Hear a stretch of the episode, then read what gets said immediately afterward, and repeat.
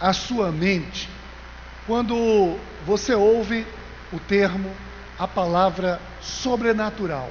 O que é que sobrenatural significa para você? Alguns podem ter a imagem de sobrenatural ser algo sombrio, algo misterioso, né? E pode até nutrir em algumas pessoas um certo receio do sobrenatural. No contraponto disso, outras pessoas podem ser assim diretamente atraídos pelo fascínio de que o poder desconhecido pode lhe causar e tem um certo frisson em busca natural. Na verdade, sobrenatural está definido nos dicionários. Acompanhe comigo aqui algumas definições acerca do que seja sobrenatural. É um adjetivo que significa miraculoso, só conhecido pela experiência da fé. É também um fenômeno não comprovado cientificamente. No sentido figurado, é algo sobre-humano, que não se consegue alcançar, atingir naturalmente.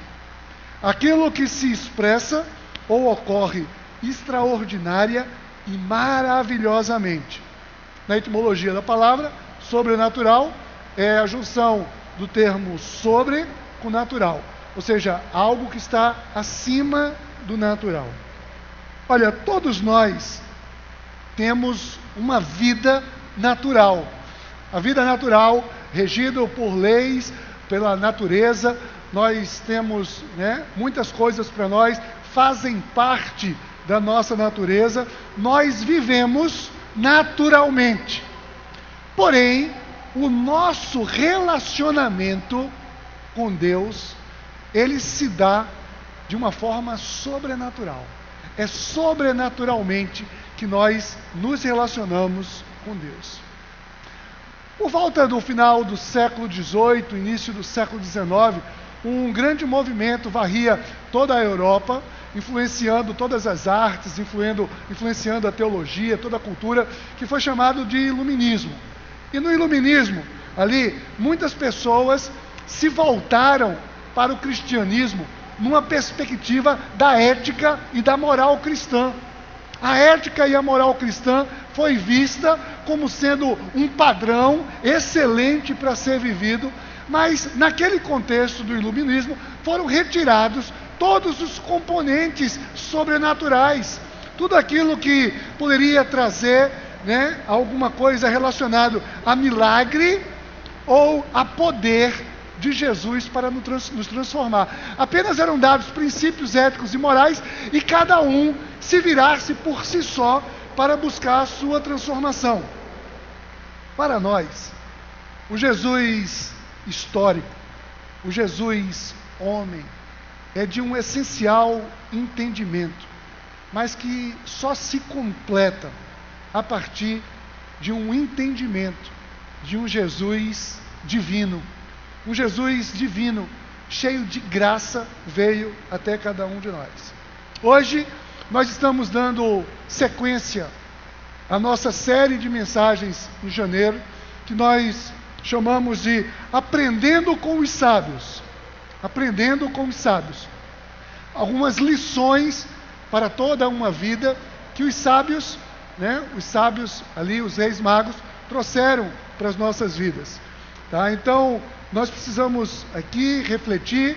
Na semana passada, nós vimos a primeira lição, a importância de se mover em direção ao Senhor. Os sábios fizeram isso, se moveram, saíram da sua terra, saíram do seu lugar e foram em direção ao Salvador. Hoje, aqui, então, nós temos a segunda lição a ser aprendida com os sábios. E a lição hoje é: Viva o sobrenatural. Viva o sobrenatural de Deus na sua vida. Vamos orar.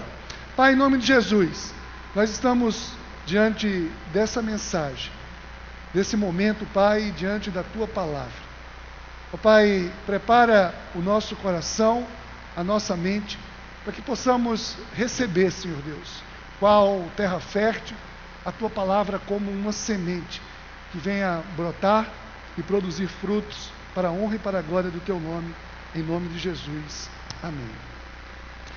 Meus queridos, os sábios, eles desejaram encontrar Jesus, estar com Jesus. Nós trabalhamos bastante isso aqui na semana passada. E eles utilizaram alguns elementos naturais na sua jornada, né?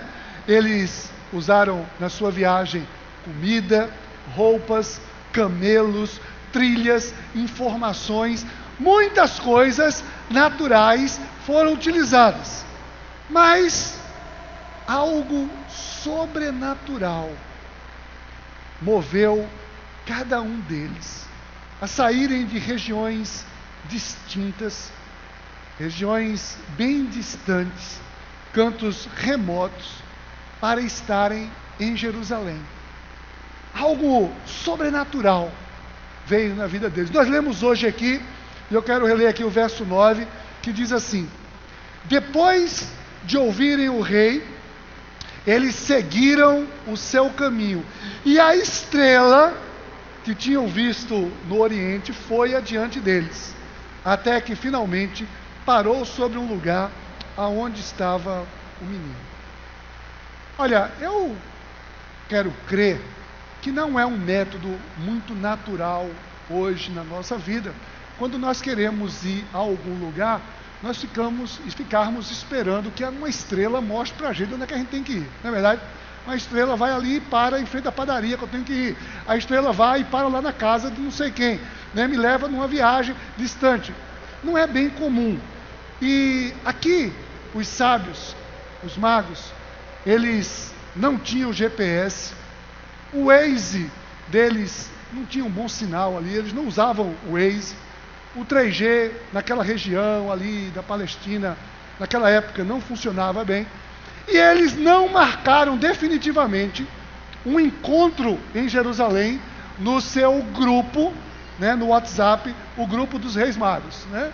Aí eu, tenho, eu tinha o grupo dos Reis Magos, eles podiam compartilhar, né? e aí de repente um botou lá, hashtag partiu Jerusalém. Não, não tinha nada disso. Não existia nada disso.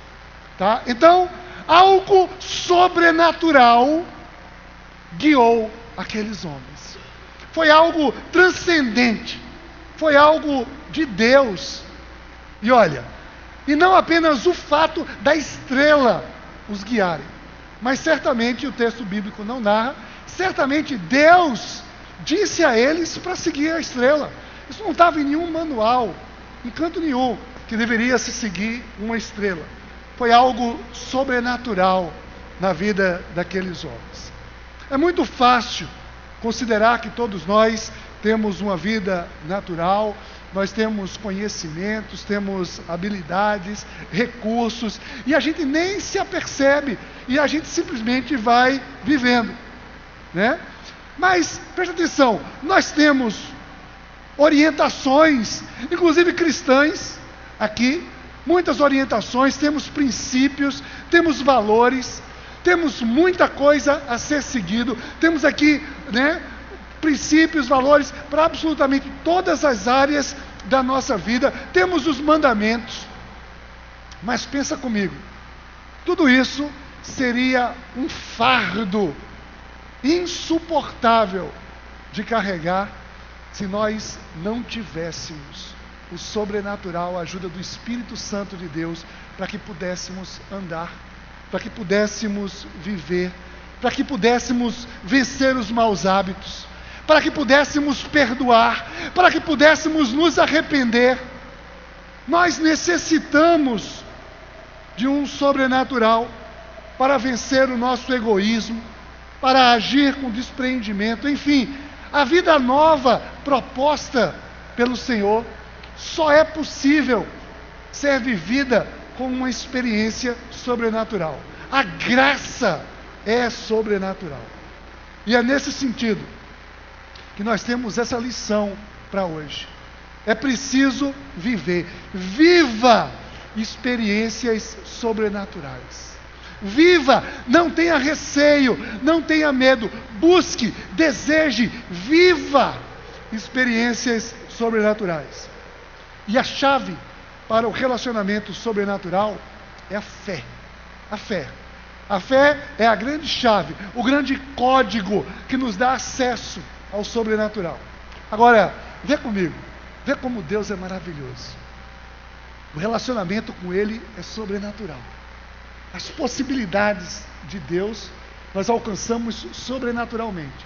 E isso precisamos da fé. Inclusive a fé, Ele nos dá sobrenaturalmente. Ele nos dá a fé. Olha o que diz o texto do apóstolo Paulo em Efésios 2:8, ele diz assim: Pois vocês são salvos pela graça, por meio da fé, e isso não vem de vocês, é dom de Deus, é um presente de Deus. Nós somos salvos, nós recebemos a salvação por meio da, da fé, né? Pela graça, mas é pelo meio da fé, e a fé nós obtemos né, através de um presente de Deus. A incredulidade, preste atenção, é um dos grandes obstáculos na vida abundante. A incredulidade. A incredulidade vem e faz com que as pessoas sejam céticas e estejam apartadas, apartadas das promessas, da direção, de tudo aquilo que Deus tem para as nossas vidas. Sabe o que, é que acontece com isso? Acaba emergindo em ansiedade, angústias e medos. Eu quero descrever hoje aqui com vocês quatro aspectos que podem nos ajudar no processo de viver né? viver uma vida, viver um relacionamento com experiências sobrenaturais. Se você tem o seu gás, aí quiser fazer as suas anotações, venha comigo. Em primeiro lugar, viva o sobrenatural crendo em um chamado sobrenatural. É preciso crer que existe um chamado sobrenatural. Certamente Muitas pessoas já ouviram né, que o Senhor tem um propósito na sua vida. Você já ouviu alguém chegar para você e dizer: Deus tem um propósito na sua vida? Né? Se alguém não ouviu isso nunca antes, vai ouvir agora. Deus tem um propósito na sua vida. Né? Então pronto. Todo mundo já ouviu, pronto. Estamos nivelados aqui. Todo mundo já ouviu o fato de que Deus tem um propósito na nossa vida. Ótimo. Muita gente vive, acredita nisso. O problema é que muitas vezes nós temos dificuldade é de entender que propósito é esse. Né? Qual é o propósito de Deus na minha vida? Diga logo, Senhor. Né? Diga logo aí, vamos embora, vamos direto ao assunto. Para onde eu devo direcionar a minha carreira acadêmica? Aonde eu devo investir, talvez, os meus recursos? Né? que caminho eu devo seguir profissionalmente, né? É relacionamento, quem é o varão? Né? Manda uma varoa, quem é? Né? Qual o propósito de Deus com a minha vida, aqui nessa situação que eu estou? Quando a gente se aproxima da igreja, muitas vezes a pessoa né, diz assim, pô, eu estou aqui comprometido. Olha, quantas pessoas chegam para mim e dizem assim, pastor, eu quero servir eu não sei aonde, né? Como a gente descobrir qual é o propósito ministerial de Deus com a nossa vida? Essas são algumas inquietações muito naturais que todos nós temos e estamos sujeitos. A questão é que a resposta ela é sobrenatural. A gente não vai encontrar de uma maneira natural. Nós precisamos estar atentos. O Senhor tem um chamado para cada um de nós. E na sua soberania, ele explicita, ele explicita, ele deixa claro isso da maneira que ele quiser. A gente precisa buscar, a gente precisa crer, a gente precisa desejar, a gente precisa crer que existe um chamado sobrenatural. Vocês conhecem a história de Moisés. Né? Moisés, um cara que foi criado como. Vê o drama. O cara foi criado como rei, de repente se descobriu escravo e depois fugiu como um assassino. Esse é o resumo da né, primeira parte da vida de Moisés. O cara é criado como rei se descobre que não é rei coisa nenhuma, é um escravo, era hebreu, né? era do povo hebreu que estava escravizado no Egito, e de repente ele se vê necessário de fugir como um assassino. E passou a viver uma vida foragido. Foragido. Mas um dia houve um chamado sobrenatural de Deus para Moisés. Moisés teve uma vida interessante. Né? O primeiro terço, né? a primeira parte, o primeiro terço da vida de Moisés, ele viveu uma vida que não era dele. Né? Ele não era dele. Ele estava ali, né? na casa de Faraó, não era a vida dele. O segundo terço da vida de Moisés, ele viveu a vida que ele pensava que era dele. Ele viveu ali, foi para o deserto e viveu pastoreando ali, cuidando, né, casou e pastoreando o rebanho do seu, do seu sogro. Mas o terceiro terço da vida de Moisés, ele viveu a vida que Deus tinha para ele. A verdadeira vida, a verdadeira vocação que Deus tinha para ele. E Moisés recebeu um chamado sobrenatural na sua vida. Olha o que diz o verso 4 em Êxodo 3. Diz assim: né? Moisés estava ali e de repente no deserto Moisés viu um arbusto que estava queimando. Né? O arbusto estava queimando, mas o fogo não consumia o arbusto. O arbusto estava ali em chamas e não era consumido em momento algum. E de repente, diz o texto, o Senhor viu que, né, que ele se aproximava, que Moisés se aproximava para observar. E então, do meio da sarça, Deus o chamou: Moisés, Moisés, eis-me aqui, respondeu ele. Olha, eis-me aqui. Deus chamou e Moisés disse: Eis-me aqui.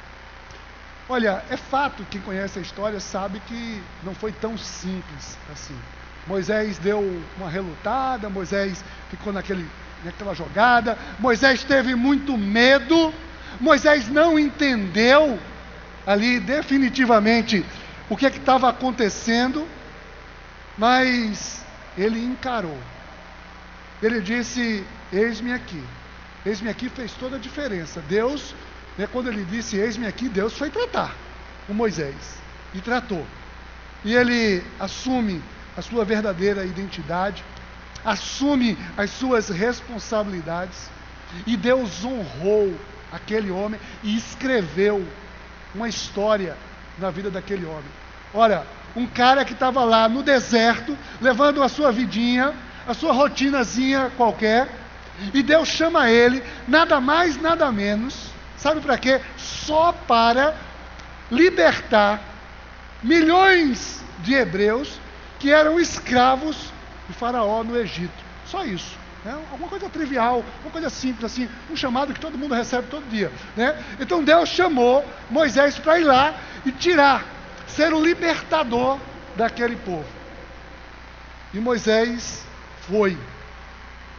Eu quero dizer para você, meu querido, minha querida, o Senhor tem uma história para escrever através da sua vida.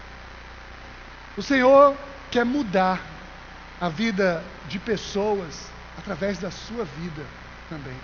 O Senhor tem um chamado, tem um propósito para cada um de nós. E nós precisamos estar atentos e crer nesse chamado sobrenatural. Agora, em segundo lugar, eu vivo uma vida sobrenatural é tendo uma obediência sobrenatural. É preciso ter uma obediência sobrenatural. Todos nós somos seres obedientes. Aqui eu estou diante de uma plateia 100% formada por pessoas obedientes. Os seus filhos são obedientes, eu afirmo. Alguém pode estar dizendo, eu ouvi alguns amém, mas alguém pode dizer, Jason pirou. Jason está doido, né? Está profetizando, né? Não. Mas dizer que todo mundo é obediente, e eu quero explicar melhor isso aqui. Todos nós somos obedientes. É fato. mas precisamos ver a quem ou a que nós estamos obedecendo. Toda aparente desobediência é, na verdade, uma obediência a algo ou a alguém. Sempre que nós estamos desobedecendo, nós estamos obedecendo a quem quer que seja ou ao que quer que seja. Muitas vezes nós escolhemos obedecer aos nossos caprichos, nós obedecemos ao nosso egoísmo, nós obedecemos à ganância, obedecemos à vaidade, nós obedecemos a alguma coisa que está diametralmente oposta à vontade de Deus. E a grande contradição é que as pessoas querem ser abençoadas por Deus. Né? A gente faz o que quer, a gente escolhe o que quer e quer ser abençoado por Deus. Olha, tem gente que quer ter o seu casamento abençoado, né? a sua seu trabalho abençoado, o seu relacionamento com seus pais abençoado, sua vizinhança abençoada. Mas a grande questão é o seguinte: a Bíblia deixa muito clara, a palavra de Deus deixa muito claro, né, que a bênção de Deus é uma consequência direta da obediência a Ele, não a obediência ao que a gente escolheu obedecer. Não, é preciso obedecer ao Senhor. O que que o Senhor espera de um casamento? Eu preciso obedecer.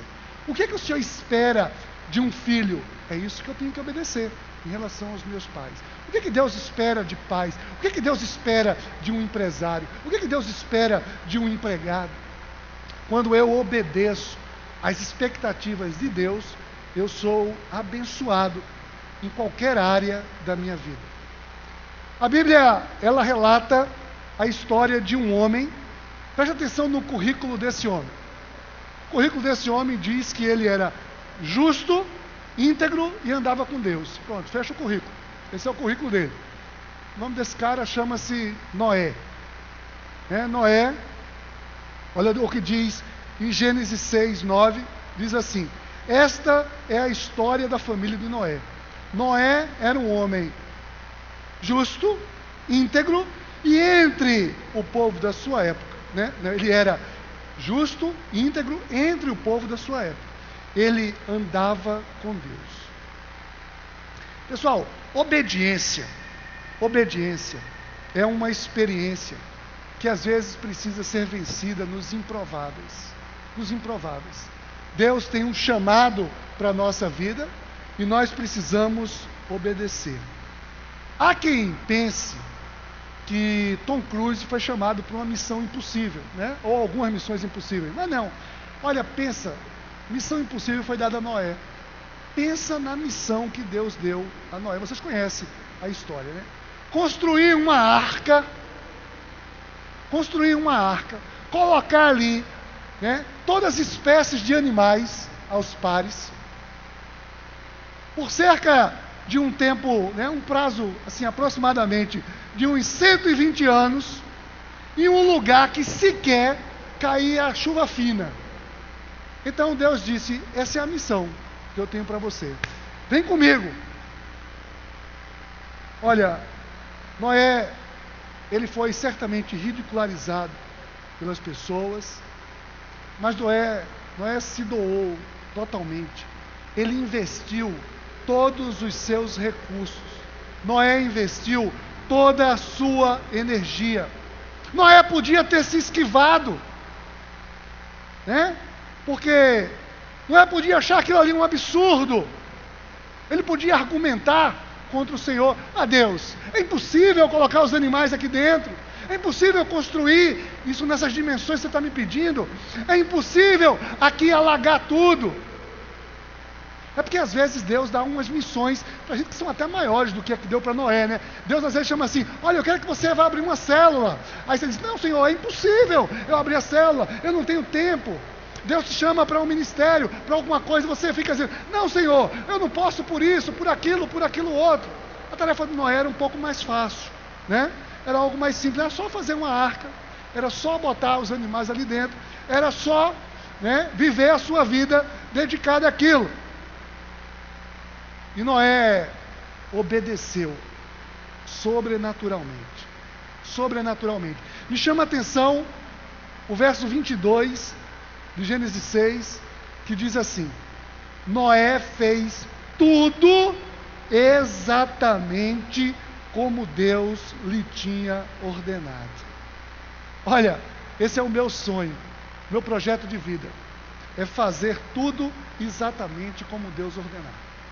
Fazer tudo exatamente como Deus ordenar. Isso chama-se obediência irrestrita. E sabe qual é o resultado da obediência irrestrita? De todos os povos, apenas a família de Noé foi preservada. Noé conseguiu o que todo pai de família sonha e deseja: ter a sua família protegida, ter a sua família ali cuidada foi fruto de uma obediência. E aí eu pergunto para você: como está você em sua época, né? na sua vida? Você na sua época tem sido justo, íntegro? Você tem andado com Deus? Você tem obedecido a Deus irrestritamente? Tem feito tudo exatamente como Deus tem ordenado. Quem obedece, pratica. Quem obedece não diz simplesmente, acabou, eu obedeço. Quem obedece, pratica. E Jesus, quando anunciou a sua morte, quando trouxe os últimos ensinamentos aos seus discípulos, Jesus diz, como está narrado lá em João 13, 17, ele diz assim: Agora que vocês sabem essas coisas, felizes serão se as praticarem. Vocês serão felizes, serão abençoados, se vocês praticarem, porque o que eu estou dizendo é para ser obedecido. Obediência é prática, é preciso praticar isso aqui, é preciso viver isso daqui. Isso é obediência. Obediência é algo sobrenatural. Mas para viver o sobrenatural ainda, em terceiro lugar, eu viva o sobrenatural esperando uma resposta sobrenatural. Como é que anda a sua vida de oração? Você tem orado? E quando você ora, você crê naquilo que você orou? Quando algo te parece impossível, você coloca diante de Deus e ainda assim você crê. Olha, eu acho engraçado, com todo respeito, quando as pessoas dizem assim: Eu não peço nada, eu só agradeço. Olha, me perdoe, mas isso é uma falsa humildade. Falsa humildade. Para não dizer, sabe o que? Isso é uma desobediência. É uma desobediência. Dizer que não pede nada. Porque Jesus disse: peçam.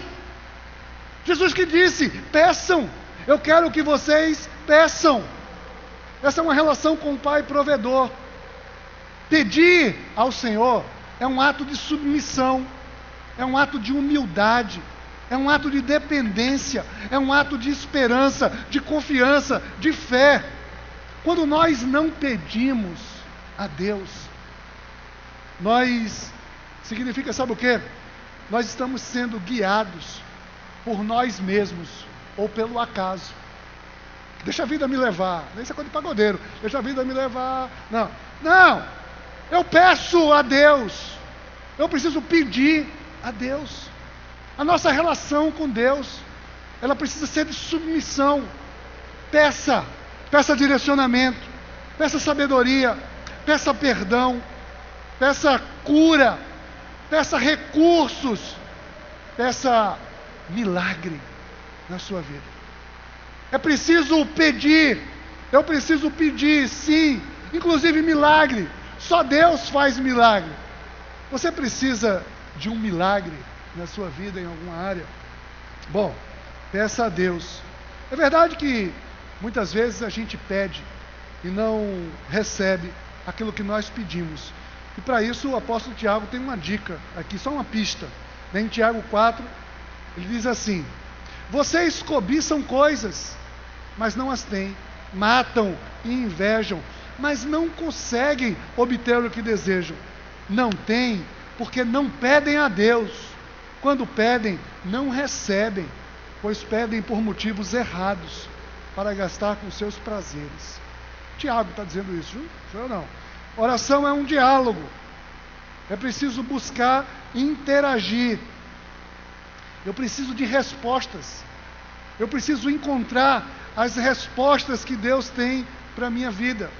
Creia e espere uma resposta sobrenatural do Senhor.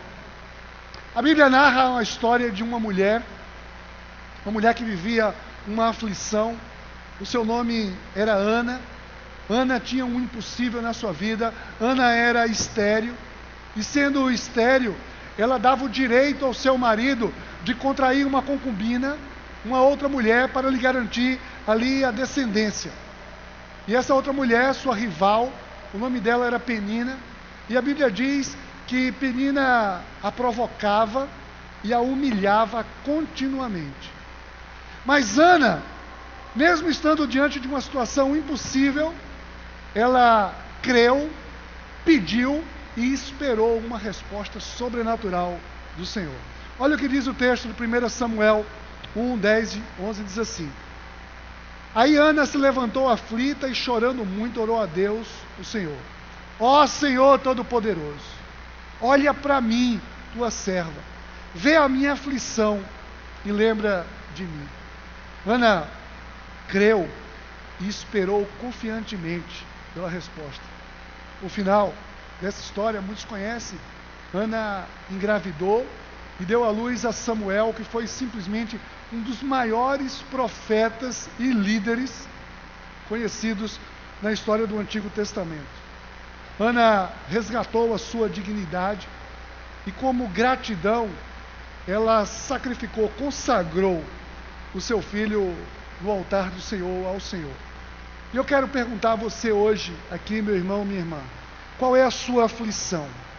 O que é que tem tirado o seu sossego?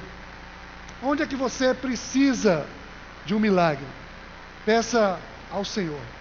Creia que o Senhor tem uma resposta sobrenatural ao seu pedido, inclusive se necessário for um milagre.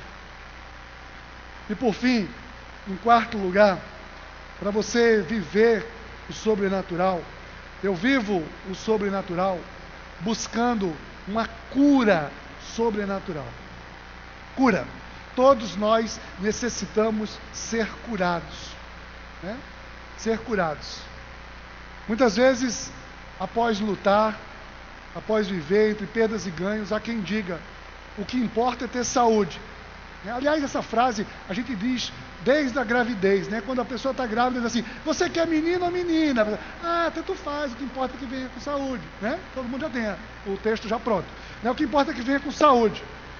Mas a realidade né, é que só entende essa verdade quem gozava de plena saúde e ver alguém, né, ou a própria pessoa ver perder a sua saúde a um ente querido, amargando ali uma enfermidade. A vida é cruel, o mundo é cruel, nós estamos sujeitos a todas as coisas, inclusive a ficarmos enfermos.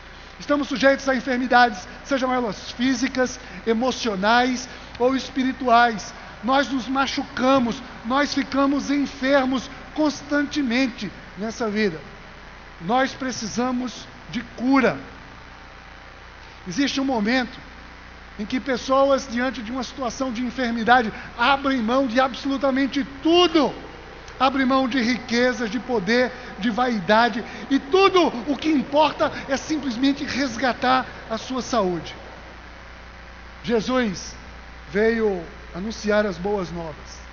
Jesus, ele reivindicou para si as palavras do profeta que dizia, né? Eu venho trazer as boas novas, eu venho libertar os cativos, eu vim curar os enfermos, eu vim pôr em liberdade todos aqueles que estão algemados. O Senhor quer trazer, o Senhor quer ministrar cura na sua vida. Isso não quer dizer que a gente deva abrir mão dos médicos ou dos medicamentos. Não, nada disso. Aliás, todo conhecimento, toda ciência, elas vêm exclusivamente do Senhor para cada um de nós. Mas Ele tem poder e autoridade para nos curar. Nós precisamos ser curados pelo nome do Senhor. No Evangelho de Marcos, narra uma história, no Evangelho de Lucas também, narra uma história que muitos certamente conhecem, de uma mulher que tinha uma doença crônica, que sofria de uma hemorragia há 12 anos, né? E além de todo o impacto de uma doença, lhe era imposto também, como era imposto naquela época, a todas as mulheres que estavam sangrando, era imposto ficar segregada da sociedade durante o período do sangramento.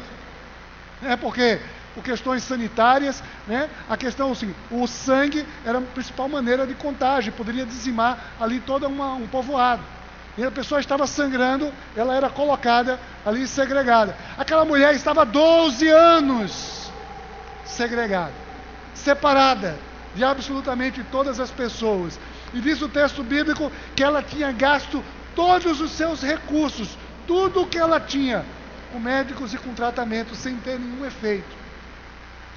Mas o texto narra que aquela mulher, em determinado momento, ela parou e pensou: se eu tão somente tocar na orla das vestes de Jesus, eu serei curada. Se eu tão somente tocar na orla das vestes de Jesus, eu ficarei curada. Aquela mulher tinha motivo suficiente para viver um drama de autopiedade, né? Como muitos quando estão com alguma enfermidade, optam por ficar, né, se lastimando, murmurando, de cabeça baixa. Aquela mulher tinha motivos para desistir de absolutamente tudo, mas ela creu, ela buscou o sobrenatural, ela viu a sua oportunidade, ela viu Jesus diante dela e disse: Eu só preciso tocar na orla das suas vestes. E ela fez isso. E Jesus reconheceu naquele momento que dele saiu o poder. E Jesus para tudo ali. E ele conclui dizendo, está no verso 34, Marcos 5, diz assim: Então ele lhe disse: Filha, a sua fé a curou. Vá em paz e fique livre do seu sofrimento a sua fé lhe curou, vá em paz e fique livre do seu sofrimento. Jesus reconheceu que dele saiu o poder, mas Jesus declarou que houve um mover sobrenatural de fé daquela mulher. A Bíblia está repleta de experiências sobrenaturais. Talvez você já tenha tido uma experiência sobrenatural na sua vida. Mas nós não podemos viver de experiências esporádicas. Nós precisamos ter uma vida de relacionamento sobrenatural. Essa vida precisa ser uma constante. Então, essa é a segunda lição que nós temos para a nossa vida. Essa é a segunda lição que é para cada um de nós. Viva o sobrenatural.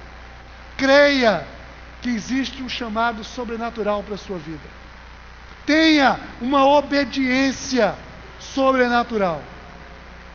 Espere, busque, creia em respostas sobrenaturais e busque a cura sobrenatural de Deus para a sua vida.